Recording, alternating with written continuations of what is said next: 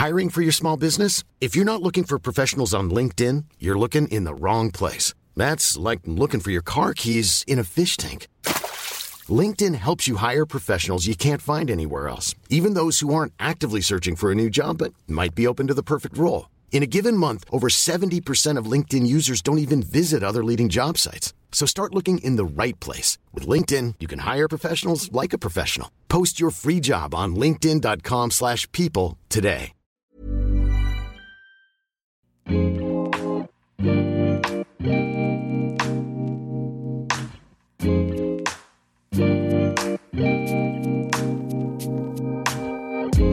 Bonjour, bienvenue sur le comptoir de la psychologie. Merci de venir tendre l'oreille pour ce nouvel épisode aujourd'hui.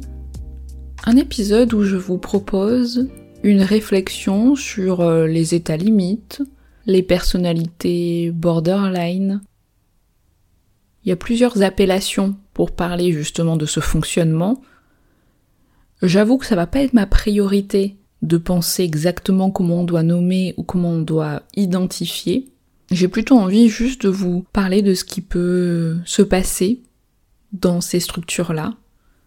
D'ailleurs, on parle souvent de personnalité borderline ou d'état limite, parce qu'en fait, ça serait pas une structure pathologique en soi, mais plutôt euh, une organisation. Certains catégorisent les états limites plutôt comme euh, une forme de névrose, d'autres parlent plus de psychose, parfois c'est uniquement une personnalité ou un syndrome alors assez isolé. Faut savoir que c'est quand même classifié dans les euh, ben, classifications mentales, notamment euh, dans le DSM. Bon, même si vous savez que c'est absolument pas ma Bible, c'est toujours pas mal de savoir ce qui est catégorisé, parce que c'est comme ça aussi que se construisent des schémas de pensée que ce soit euh, dans la population générale ou dans euh, la population euh, soignant, on va dire, en sachant que vous savez que c'est très pris dans une industrie aussi de certains médicaments, etc. Bon, je vais pas refaire une critique du DSM, mais ou même des classifications générales, mais il faut vraiment toujours l'avoir en tête et être très critique de ça et de ce système de catégories. En tout cas, dès qu'on parle d'état limite, enfin moi dès que je lis quelque chose dessus, c'est toujours un petit peu le cet état qu'on considérait entre deux, entre la psychose, entre la névrose, mais en même temps ce n'est ni névrose ni psychose.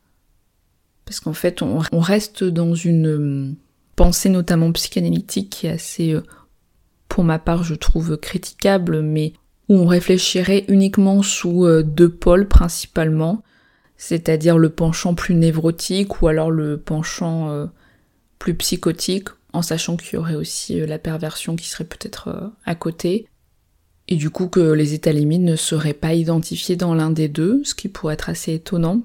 Donc déjà je pense qu'aujourd'hui c'est un petit peu dépassé hein, d'être dans cette dichotomie névrose-psychose. Le monde nous montre que c'est bien plus vaste que ça, qu'il y a énormément de moyens d'expression symptomatiques, qu'il y a plein de modèles, qui a une grande singularité, donc euh, les cases sont souvent assez limitantes, notamment du coup pour parler d'états limites. Alors après, c'est vrai que je vois que les états limites sont souvent aussi un petit peu la, la marmite des euh, nouvelles pathologies, ou euh, enfin pas des nouvelles pathologies, mais plutôt des troubles modernes comme l'addiction au jeu, l'hypersensibilité, le narcissisme, l'anorexie. Bon, vous allez me dire, ça a toujours existé. Oui, je, suis bien d'accord, mais on peut quand même dire que ça flambe aussi dans notre société ou ces dernières années, en tout cas que c'est énormément parlé. Bon après c'est toujours la question, est-ce que c'est parce que avant rien n'était dit, ou est-ce que aussi la société crée plus de troubles à ce niveau-là? Ce n'est pas le sujet, mais en tout cas ce qui est intéressant c'est plutôt de penser sur ce continuum, et surtout de percevoir les états limites comme un fonctionnement. Peut-être ce n'est pas de savoir dans quelle catégorie on classe, mais surtout qu'est-ce qui s'y passe? Quel est le vécu? Quelle est l'organisation? Quel est le fonctionnement quand on se retrouve dans un fonctionnement plus borderline? Pour ma part, ce que je trouve assez euh, prédominant, ce sont les angoisses. Les angoisses notamment au niveau de la peur de la perte, de l'abandon, la perte de l'objet, de la peur de justement perdre cette place auprès de l'objet, de son amour, la crainte de l'effondrement si la personne n'est plus là, comme si justement il pouvait nous constituer. Vous allez me dire, tout le monde a ces angoisses-là un petit peu, hein, de se faire lâcher, quitter, euh, c'est assez universel. Mais là, on parle vraiment de quelque chose qui s'effondre. C'est-à-dire qu'il y a en même temps cette forme d'avidité affective, comme une soif de l'autre, de sa présence, une dépendance très intense. C'est pas pour rien d'ailleurs que je vous ai parlé de la dépendance, de l'addiction, parce que souvent ça se joue beaucoup aussi dans les personnalités, dans les fonctionnements plus limites. Donc il y a cette dépendance à l'autre, et quand la personne n'est pas là, symboliquement, c'est comme si elle disparaissait, comme si elle n'existait plus.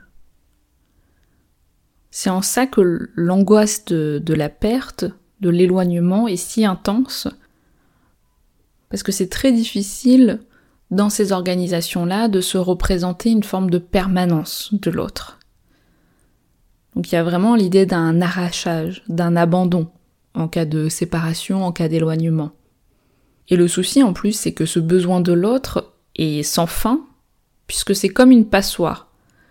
Même si euh, l'autre remplit en permanence, ça fuit toujours. Donc il y a toujours une insatisfaction, une souffrance qui est reliée. Donc l'angoisse au sens de vraiment de cet état de détresse. C'est très difficile que l'autre euh, soit loin. Quand je dis l'autre, c'est un proche, c'est quelqu'un en tout cas qui a investi à ce niveau-là, où tous les départs, les distances sont très intenses au niveau du ressenti. Et ce qui est assez étonnant, c'est qu'en même temps, il y a ce, besoin, mais presque vital, de ces personnes, de ce qu'ils représentent, mais autant dans ce fonctionnement-là, on peut vivre aussi ce sentiment d'oppression par les autres, d'une présence physique, psychique qui est extrêmement envahissante, même au niveau des bruits, de la sensibilité, tout est trop, trop envahissant, trop intrusif. Et souvent c'est très difficile en fait de s'extraire de ces situations. Donc de dépendance ou de fuite. Il y a vraiment l'idée d'une boucle qui se répète. Et on dit état limite déjà parce qu'il y a cette euh, limite euh, psychose, névrose qui serait un petit peu floue, mais aussi dans, dans cette recherche des limites, dans cette quête qui semble être en permanence présente. C'est pour ça que des fois qu'il y a des réactions de assez intense au niveau de, par exemple, les bons et les mauvais objets, que ce soit dans son rapport à soi ou à l'environnement. C'est-à-dire que c'est comme si, à un moment donné, il y avait besoin de toujours trancher entre il y a des très très bons et des très très mauvais. Vous voyez, il y, a, il y a des personnes qui sont incroyables, qui sont fabuleuses, il y en a qui sont absolument horribles. Et que des fois, il n'y a pas d'ambivalence entre plusieurs situations, et, c'est pareil dans le rapport justement euh, à soi-même. Et euh, Vincent Estelon, il rappelle que chez ces personnalités borderline, il y a vraiment une difficulté à différencier son moi de l'objet, des autres. Donc des difficultés à limiter le dedans du dehors, des difficultés à différencier l'extérieur de l'intérieur. La limite, elle est jamais bien constituée. C'est trop labile, c'est trop à vif quand je vous parlais de dépendance, d'addiction, donc ça peut se retrouver justement euh, dans ces personnalités-là, puisqu'il y a vraiment une volonté de s'accrocher à l'objet, de ne pas le lâcher, quitte à ce que ça entraîne euh, de la destructivité, de la souffrance.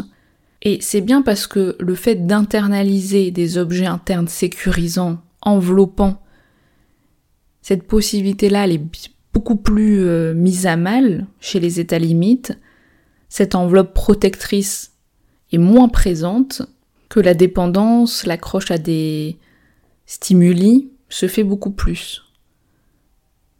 Et Racial disait que par rapport à ces troubles du corps, donc par exemple les troubles alimentaires, les scarifications, les addictions, etc., qui peuvent se retrouver chez certaines personnalités euh, border, ça serait une façon de sentir vivre un corps qui s'absente. Peut-être que vous allez vous demander un petit peu qu'est-ce qui ferait qu'on en vient justement à tel type de représentation, de fonctionnement? Alors il y a certains psychanalystes comme euh, les Bovici, Soulet qui parlent de relations précoces complexes qui serait un petit peu une forme d'origine d'une structuration limite.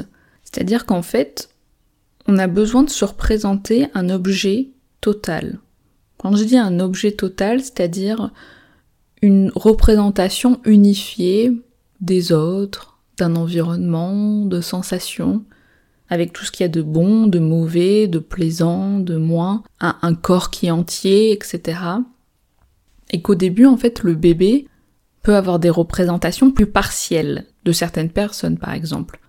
Donc, euh, on peut imaginer comme une forme de ressenti, de vision d'une main, mais aussi d'une gentillesse et d'une façon d'être nourri. Puis petit à petit va se construire une continuité, une permanence, un objet total. Donc, par exemple, bah, la main du père, mais aussi sa gentillesse, sa façon dont il nous nourrit, et en fait c'est une personne entière. Et même que quand on ne voit pas cette personne, en fait elle continue d'exister. Et tout ça c'est quelque chose qui s'acquiert.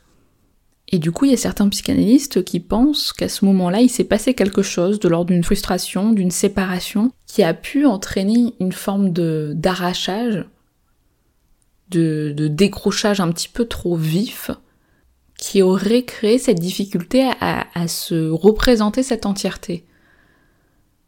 Ce que je vous dis souvent, pour pouvoir justement se décoller et être plutôt bien avec le fait d'être euh, loin, d'être différencié, il faut d'abord avoir été en fait collé. Donc pour se séparer, il faut d'abord avoir été particulièrement investi. Alors sur le côté un petit peu des hum, séparations précoces qui auraient été un petit peu trop euh, vives, je suis pas forcément d'accord avec cette théorie dans le sens où euh, je pense, même je suis sûre que ça n'a pas vraiment de sens et surtout de bénéfice de penser que tout est originellement dû à une relation parent-bébé ou mère-bébé pour les vieux psychanalystes d'ailleurs, et que tout dépendrait des qualités de cette première relation, comme s'il y avait eu une seule chance, une seule façon de, de percevoir les choses, et que un manque, un loupé, graverait un petit peu dans le marbre. Alors bien entendu, ça a des répercussions, l'absence de figure parentale ou leur inaptitude.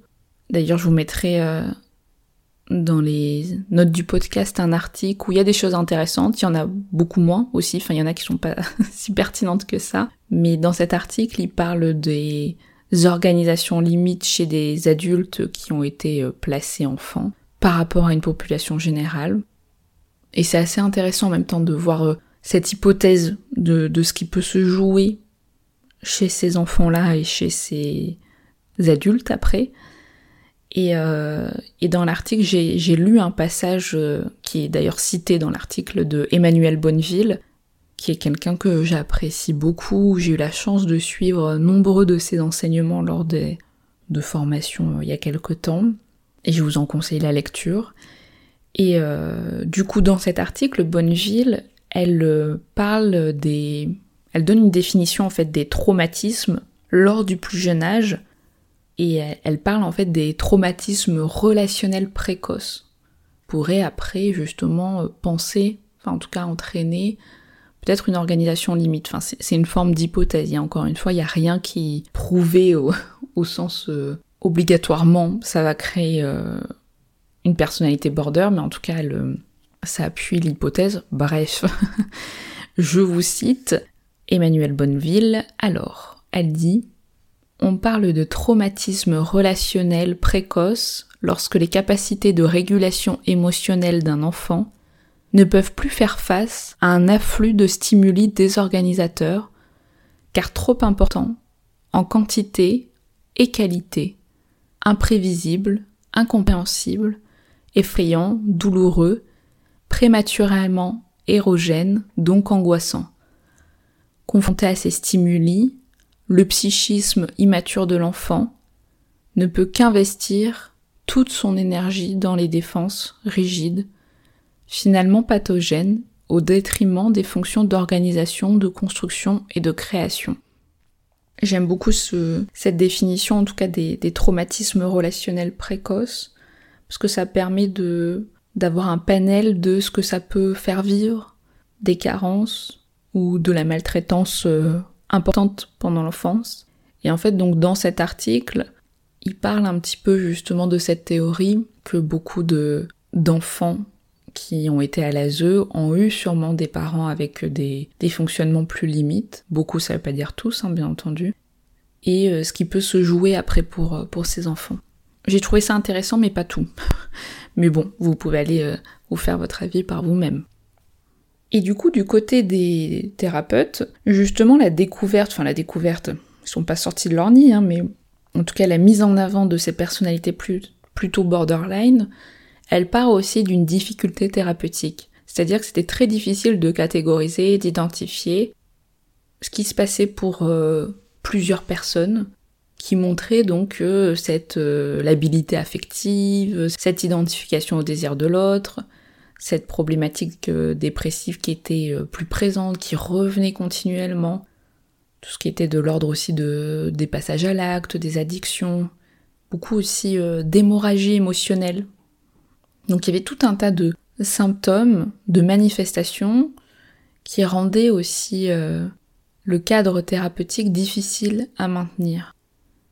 Et d'ailleurs, euh, à la place du, psy, ça peut se sentir dans le contre-transfert, dans une grande envie de réparer le patient, la patiente, ou au contraire parfois un sentiment euh, plus euh, agressif, au sens d'avoir des envies de, fuir, de partir, ou peut-être que le ou la patiente trouve un autre thérapeute, donc pousser le patient vers la, sortie, ou justement à l'inverse pour lisser un, un excès de maternage, pour un petit peu aussi combler, maintenir, et c'est aussi ce que le ou la patiente va pouvoir témoigner ces moments plus agressifs et des moments plus de réparation ou de dépression. Et en tant que thérapeute, il faut donc pouvoir être ce mauvais objet et le supporter, et également être le bon, sans se glorifier et se dire que c'est super. Mais en tout cas, dans, dans ce, cet espace-là euh, thérapeutique, ça va être difficile de se laisser aller pour euh, les patients à une élaboration, à investir ce monde interne, ses représentations, ses rêves, ces conflits, ça peut paraître assez inhibé. Et ce monde interne et sa richesse peuvent être difficilement investis au sens où on a du mal à le percevoir, à l'investiguer. Et le sujet a du mal à se laisser aller à quelque chose de plus abstrait que demande en fait euh, la libre association dans certains espaces thérapeutiques. Parce que c'est comme s'il y avait cette idée que pour que ça existe, que les choses prennent sens, il faut que qu'elles soient là, qu'elles soient touchées, parce que la rêverie est moins accessible. Donc on peut même euh, avoir l'impression qu'il y a plus de, creux, de vide, même si c'est pas le cas en soi, c'est ce que ça peut renvoyer. Ce, collage parfois au ressenti des autres, comme dans un mimétisme pour s'adapter, parce que justement le ressenti dans un fonctionnement plus border, la perception, elle est beaucoup plus loin.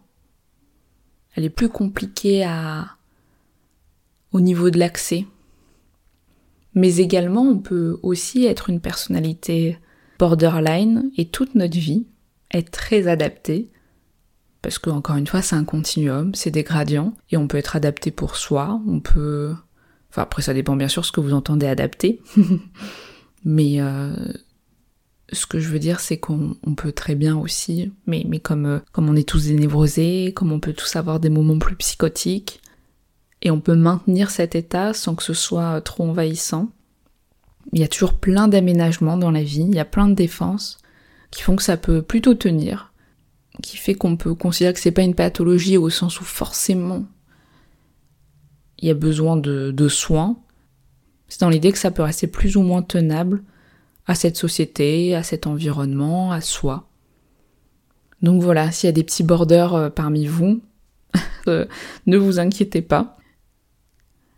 Je vous souhaite en tout cas euh, une bonne soirée, une bonne journée, et puis on se retrouve très bientôt pour un nouvel épisode. Salut